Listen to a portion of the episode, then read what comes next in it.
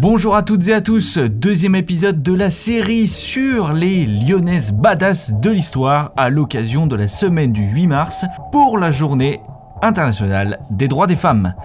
Et pour cet épisode, on va parler de Louise Labbé. Allez, let's go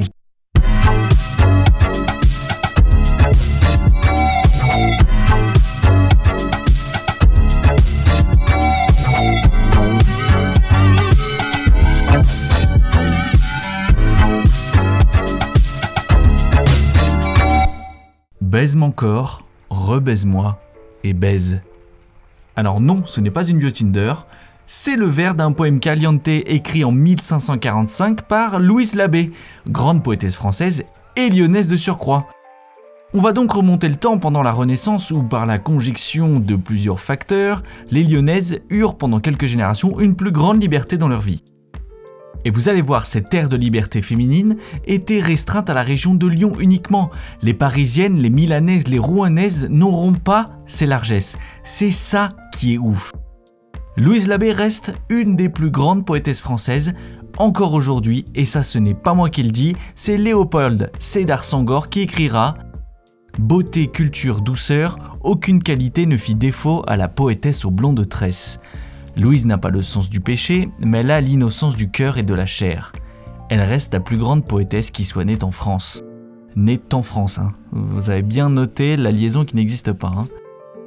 Cet hommage, il faut le comprendre dans le sens où Louise Labbé a été un esprit libre, et puis un corps libre, et puis un cœur libre, et puis une femme libre en fait, toute sa vie, mais surtout, ça a été une plume libre dans une époque où la société tenue par la religion restreignait la femme aux tâches de maison.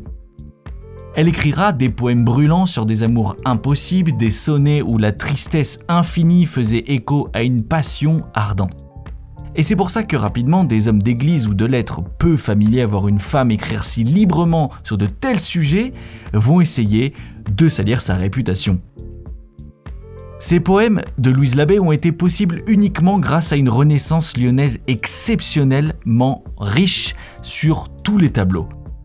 François Ier, ayant fait de Lyon une ville de foire internationale, au croisement de l'impétueuse Florence, de la dynamique Genève et des riches Flandres, eh ben en fait les commerces prospèrent, les cultures s'entrechoquent, les visions s'élargissent, les mœurs évoluent. Et pour le coup dans le bon sens, parce que les femmes de la région lyonnaise acquièrent une liberté jamais vue auparavant. Et qu'on reverra pas après pendant un petit bout de temps, ça j'aime autant vous le dire. Un évêque de passage à Lyon en 1549 dira même on vit dans la plus grande familiarité avec les femmes qui jouissent dans cette province d'une très grande liberté. Elles peuvent avoir des conversations avec qui elles le désirent sans que leur mari n'éprouve la moindre suspicion.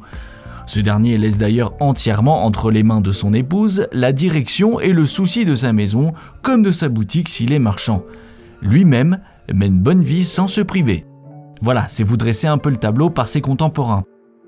Ceux qui, évidemment, ne manque pas de faire des jalouses chez les dames de Paris, de Rouen ou même de Milan, qui vont bitcher de ouf sur les lyonnaises. Et c'est dans ce cadre-là que Louise Labbé naît en 1520. Elle est la fille d'un riche notable lyonnais, négociant qui décide, comme les mœurs nouveaux de la Renaissance lyonnaise le permettent, d'instruire sa fille autant que ses fils. Louise bénéficie donc d'une éducation quasi aristocratique. Elle parle français, italien, latin, espagnol et anglais. Excuse. Elle joue du luth, elle monte à cheval et elle sait combattre à l'épée. Je me répète, mais pour l'époque, culturellement, c'est incroyable ce qui se passe à Lyon. Hein. La magie de l'assimilation culturelle, j'ai envie de dire. Elle tombe amoureuse d'un jeune homme, Olivier de Magny, l'assistant d'un diplomate du roi de France avec qui elle vit une véritable idylle. Les deux âmes s'entendent à merveille. Malheureusement, il doit partir à Rome, suivant son maître, compromettant un potentiel mariage. Finalement, en 1551, elle se marie de bonne volonté, hein, elle s'entend bien avec lui, avec un homme plus âgé, c'est un associé de son père, un artisan commerçant cordier.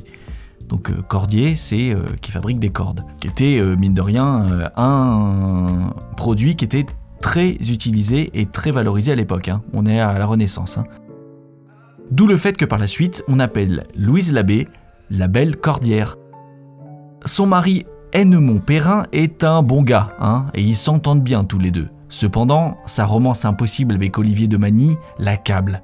Elle écrit dans les premiers vers de sa première élégie Autant qu'amour d'homme et Dieu vainqueur faisait brûler de sa flamme mon cœur, en embrasant de sa cruelle rage mon sang, mes os, mon esprit, mon courage, encore alors je n'avais la puissance de lamenter ma peine et ma souffrance.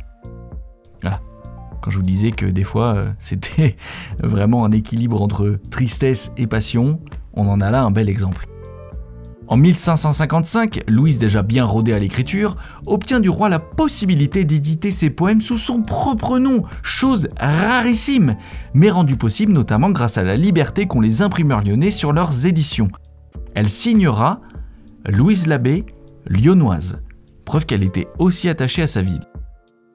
Typiquement, à Paris, bouquin, il n'aurait même pas pu sortir. En intro de son livre, Louise donne le ton.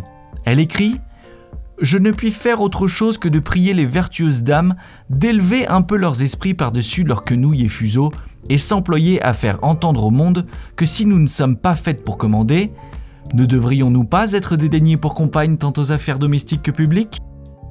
Bam Mic drop, Louise Labeille mais voilà, Louise Labbé, elle est vénère quoi. Elle a envie que toutes les femmes bah, s'extirpent de leurs conditions et bah, deviennent des égales de l'homme, clairement. Et là, on est en 1555. Hein tous ses écrits seront dans cet état d'esprit féministe qui porte l'espoir d'une meilleure condition pour toutes les femmes et surtout euh, bah, de la libre disposition de son cœur et de son corps. C'est ce qui fera que Louise Labbé traînera évidemment derrière elle une réputation sulfureuse, fabriquée par les hommes et femmes choqués par ses écrits et ses comportements. C'est ce qui fera aussi que des légendes naissent sur son compte. On dit que Louise se déguisa en homme et participa en tant que capitaine au siège de Perpignan sur les ordres du roi Henri II. c'est un délire. On, ça, on sait pas vraiment. C'est probablement faux, mais on sait pas. Ce qui est sûr en tout cas, c'est que à Lyon, elle participa à des tournois. Donc, sa maîtrise de l'épée sera mise à contribution. Sa réputation est telle que jusque dans les années 1960, hein, la municipalité de Lyon refuse d'attribuer son nom à un lycée. Bon, maintenant, ça a été réparé, il y a un lycée professionnel qui porte son nom. Mais voilà, pour vous dire quand même le, truc. Pour voir des traces de notre Louise Labbé, euh, il faut aller à Caluire. Et encore, c'est juste un chemin qui s'appelle Chemin de la Belle Cordière, donc même pas Louise Labbé. À Lyon, il n'y a pas de rue à son nom. On trouve juste une plaque au-dessus du 28 rue du Confort, près de l'Hôtel Dieu, rappelant qu'elle vécut ici. Cependant, il y a euh, une je ne sais pas si vous voyez sur la place de l'Opéra, la place de la Comédie, euh, il y a une statue en bronze, je crois que c'est en bronze, peu chelou, j'ai envie de dire contemporaine, qui est une représentation de Louise Labbé. Bon, voilà, ça vaut ce que ça vaut. Finalement, elle mourut non loin de Lyon en 1566, touchée par la peste et par la vieillesse qui, selon ses propres dires, lui enlevait la possibilité de vivre des passions et donc la raison de vivre.